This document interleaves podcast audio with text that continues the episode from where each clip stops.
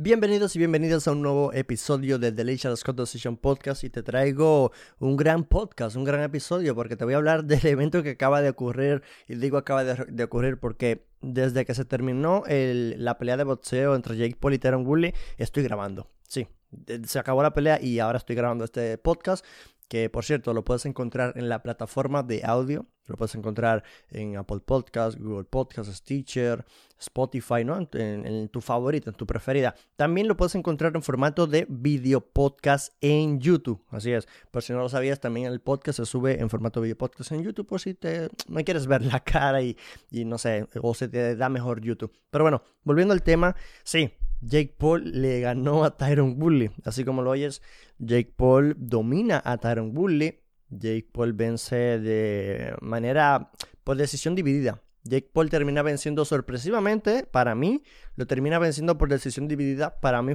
tuvo que haber sido eh, decisión eh, unánime.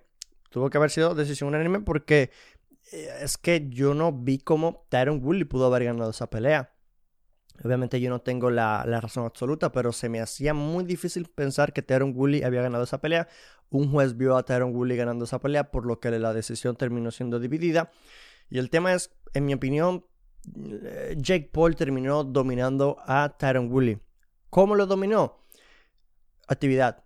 La actividad de Jake Paul fue la clave. Lanzaba los jabs, de vez en cuando un golpe de poder, pero constantemente se lanzó, eh, se mantuvo lanzando los jabs que eso fue lo que al final le daba asalto tras asalto, asalto tras asalto. Hubo un momento, creo que fue en el tercero, cuarto, asalto segundo, que Tyron Woodley, creo que fue el tercero, cuarto, ya no recuerdo, quinto, ya no recuerdo. Pero el tema es que hubo un momento de la pelea cuando Tyron Woodley le pega una buena derecha en la cara, en la cara, bueno, en la cabeza a Jake Paul. Esto hace que Jake Paul casi quede derribado. Lo salvaron las cuerdas. Las cuerdas del ring salvaron del derribo a Jake Paul quien gracias al, a la amortiguación de las cuerdas, pues se levantó otra vez. Taron Woodley intentó finalizarlo. Creo yo que tuvo que haber, en ese momento creo yo que Woodley tuvo que haber dado el 100% ahí. Porque es que lo tenía, lo tenía eh, adolorido, lo tenía lastimado. Lo dejó recuperarse, se acabó el, el, asalto. Igual quedaban segundos para que se terminara el asalto, ¿no? Pero sí, lamentablemente para la comunidad de las MMA tenemos que sufrir eh, otra derrota de uno de nuestros peleadores. Que obviamente esto al final de que Bully representa a los MMA, bueno, eh, realmente no representa a los MMA. Que tenganlo claro, no, no está representando a los MMA. Simplemente nosotros como hemos tenido a un Bully tanto tiempo en las MMA, pues nos tomamos esa pelea para nosotros. Lo queremos ver triunfar, lo queremos ver haciendo bien, porque es un tipo que estamos acostumbrados a verlo año tras año, ¿no? Obviamente ya se fue de la UFC, fue terminado su contrato, se, no lo renovaron, por lo que eh, Tyron no se sabe qué va a pasar. Y hablando de qué será lo que sigue, ¿habrá una revancha de Jake Paul y Tyron Woodley? ¿O será que Jake Paul peleará con, con Tyson Fury, a decir, con Tommy Fury, que por cierto hubo un altercado, detrás de bastidores hubo un altercado entre Jake Paul y Tommy Fury, ¿no? Entonces, no se sabe si ahí hay algo. El tema es que Tommy Fury tuvo una actuación muy pobre ante Anthony Taylor, eh, era una pelea de, de cuatro saltos y Tommy Fury no la pudo finalizar. Un peleador de MMA que tiene récord de siete victorias y cinco derrotas. Y no es para menospreciar. Pero yo creo que estaba Tommy Fury en todo eh, a favor para finalizarlo. Altura, alcance, experiencia de boxeo, todo. Pero bueno, nada. El tema es ese, que lo termina finalizar, eh, lo termina venciendo Jake Paul a Teron Woodley por decisión dividida. Y Tyron Willy le dice, yo gané esa pelea. En la, eh, entrevista en el ring, Tyron Willy le dice a Jake Paul, yo gané esa pelea. Yo gané esa pelea. Yo gané esa pelea. Y Jake Paul le dice, ya tuviste tu oportunidad. ¿Qué estás diciendo? Ya tuviste tu oportunidad y la perdiste. Ya, ya, ya te gané, ya te gané. Y Jake Paul de un momento a otro se le ocurre la idea de decirle, ok, si te haces el tatuaje, yo amo a Jake Paul, hacemos la revancha. Y Tyron le dijo, es una apuesta, vamos hecho. Trato hecho.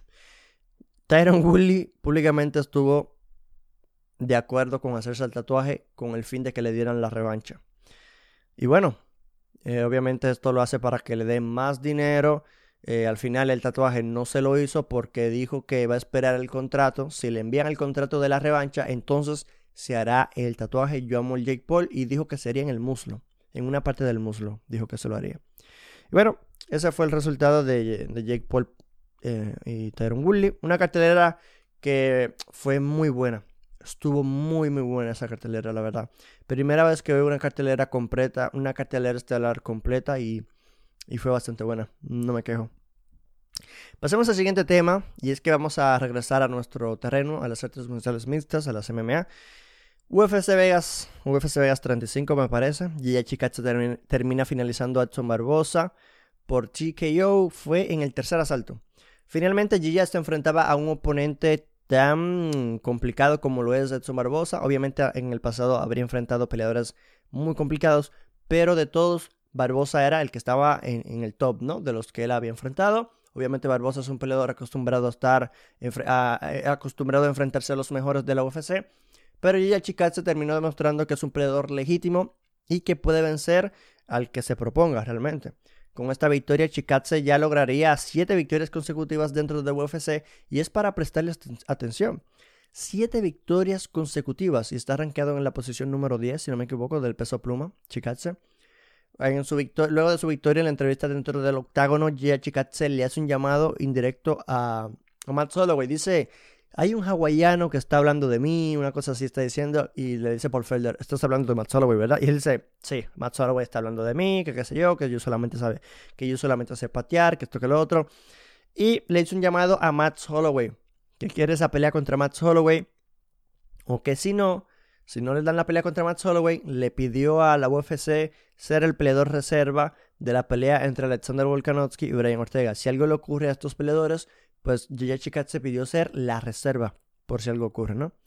Bueno, me parece bastante inteligente de su parte porque como está el tema de la pandemia, como está el tema de las lesiones, nunca se sabe. esperemos que no pase nada, pero es, mejor siempre tener una reserva para que el show continúe, ¿no? Y no se, tenga que cancelar por completo la pelea. Pero bueno, UFC tendrá que decidir eso. En conclusión, Kat se termina demostrando que está al nivel, al nivel de los mejores. Vence, eh, la verdad que dominante. Ganó los asaltos, para los jueces ganó los asaltos, así que eh, sí, se vio bastante bien, buenas patadas, buen jab, buena combinación de golpeos. Y yo creo que ya Chikatse tiene potencial para ser top, para ser de la, de la la verdad. Ahora vamos a hablar de un latino, Guido Canetti, que lamentablemente cae ante Mana Martínez. Y es que el peleador argentino dio un gran combate, de inicio a fin un gran combate, buenas patadas, buenas combinaciones, buenos jabs, buenos golpeos. Pero lamentablemente cayó por decisión.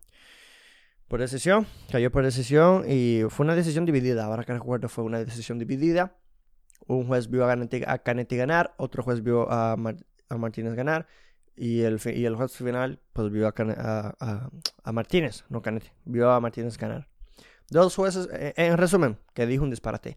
En resumen, dos jueces vieron ganar a Martínez, un juez vio ganar a Canetti. Yo vi ganar a Martínez, creo que Canetti eh, lo hizo bastante bien, estuvo al nivel siempre, pero creo que Martínez hizo lo suficiente como para llevarse la pelea, la verdad. No sé si realmente después de esta derrota Canetti se retire. Eh, a, lo mejor ha hecho alguna publicación que ahora no me he fijado, pero seguramente habrá hablado sobre ello, ¿no? Yo no tengo idea si se habrá retirado o no, pero ya tiene 41 años y como va ahora mismo en la UFC, seguramente es que lo liberen porque no tiene una buena racha de victorias, más bien tiene una racha perdedora, tiene más derrotas que victorias en sus últimas cinco peleas, ¿no? Entonces es un poco complicado para un peleador de 41 años que obviamente es complicado mantener el nivel a, esa altura de UFC, ¿no? Así que seguramente habrá dejado. Y además, ¿por qué digo esto? Porque se estaba quitando los guantes. Cuando perdió, se estaba quitando los guantes y seguramente muchos sabrán que cuando hacen este tipo de gestos de que se tiran los, de que se quitan los guantes, teniendo una racha perdedora, teniendo tantos años, lo más probable es que se vaya a retirar, al menos de la UFC. ¿Qué sigue para Kevin Lee? ¿Qué sigue para Kevin Lee? Buena pregunta, buena pregunta. Kevin Lee es un peleador que pasó de pelear por un cinturón interino de UFC a tener creo que cuatro derrotas en sus últimas cinco peleas actuales. Lamentablemente Kevin Lee ya parece que se le acabó el hype Parece que ya no es un peleador realmente que hace lo que dice. Dominó de vez en cuando en, el intercambio de, en el clinch, ¿no? En la lucha. Derribó con facilidad a veces a, Rodríguez. Pero hubo un momento ya en el, cual estaba muy cansado y no pudo continuar la pelea eh, en cuanto al ritmo que, con el que empezó, ¿no? El primer asalto muy bueno, el segundo asalto también. Pero ya llegó un momento en el que estaba muy exhausto Kevin Lee, no podía realizar bien los derribos. Al final terminó ganando por decisión el señor Rodríguez, porque lo hizo bastante bien. Fue el más activo, conectó buenas combinaciones y lo hizo en cuanto al striking muy bien y defendió muchos intentos de derribo de Kevin Lee, también hay que decirlo. Defendió bastantes intentos de, derribos, pero la pregunta aquí es: ¿qué sigue para Kevin Lee? Kevin Lee tiene que buscar suerte en otra promoción, seguir en la promoción. Recuerden que tenía un año y medio de, que no peleaba, está subiendo de categoría al peso welter otra vez, una vez estuvo antes, otra vez está subiendo el peso welter. Y hablando de eso, Dana White dijo en la conferencia de prensa de ese evento que el martes se va a sentar con su equipo de trabajo a analizar qué será lo que sigue para Kevin Lee. A ver si su futuro está con la UFC o está con otra promoción. También en ese mismo UFC Vegas 37 anunciaron el UFC Vegas 38. Así es, así es como lo oyes. Em, han anunciado el UFC, el UFC Vegas, ¿qué estoy diciendo? La UFC en el UFC Vegas 35 anunció el UFC 268, que esta cartelera se va a llevar a cabo en el Madison Square Garden el 6 de noviembre. ¿Y a quién tiene como protagonista esa cartelera? A Kamaru Usman y Colby Covington. Así es, la revancha entre Colby Covington y Kamaru Usman, que va a ser una locura. Y te tengo aquí el listado de las peleas que fueron anunciadas en la cartelera anterior. Bueno, para el UFC 268, que para mí les lleva, te lo digo, pinta en el papel para ser la mejor del año y la mejor de los. Una de las mejores de los últimos años. Ahí, me lo, ahí lo dejo. Bueno, mira. Estas son las peleas que se anunciaron, seguramente van a seguir añadiendo, pero mira. Para UFC 268, el 6 de noviembre tendremos a Kamaru Usman contra Colby Covington, Tendremos a Rosna Mayunas contra Sean Wiley. Tendremos a Justin Gaethje contra Michael Chandler. Tendremos a Sean Strickland versus Luke Rockhold. Tendremos a Jermaine Randamian versus Irene Aldana. Tendremos a Frankie Edgar contra Marlon Vera. Y tendremos a Alia Quinta contra Bobby Green.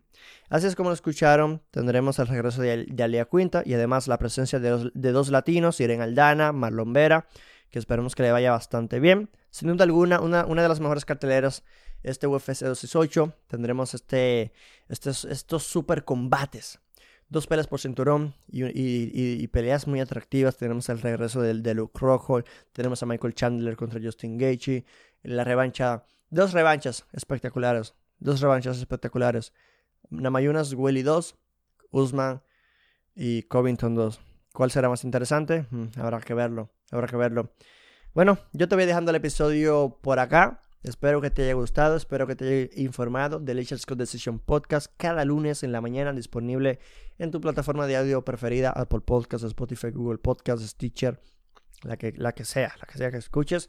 Y obviamente en YouTube en formato de video, en formato de video estamos en YouTube también. Espero que si lo ves por YouTube le des clic al botón de suscribirse y le des like. Iba a decir que le des like y te asegures de darle clic al botón de suscribirse y que actives la campana de notificaciones porque de esta manera YouTube te avisa cada vez que yo haga un nuevo video o es en directo. Porque en YouTube, la ventaja que tienes en YouTube de escuchar el podcast en YouTube es que tienes contenido adicional, ¿no? En, en la plataforma de audio solamente subo el podcast, pero en plataforma de YouTube subo lo que es pues eh, contenido de noticias, también subimos, eh, hacemos directos los lunes, los jueves y los sábados estamos haciendo directos, así que es ganar o ganar. Es una situación de ganar o ganar. Espero que se pasen por el canal de YouTube, se suscriban y demás. Y obviamente espero que este podcast, lo repito, que, que este podcast te haya gustado y que te haya informado, que al final es lo más importante. Yo soy tu host, Richard Scott, y nos vemos en la próxima.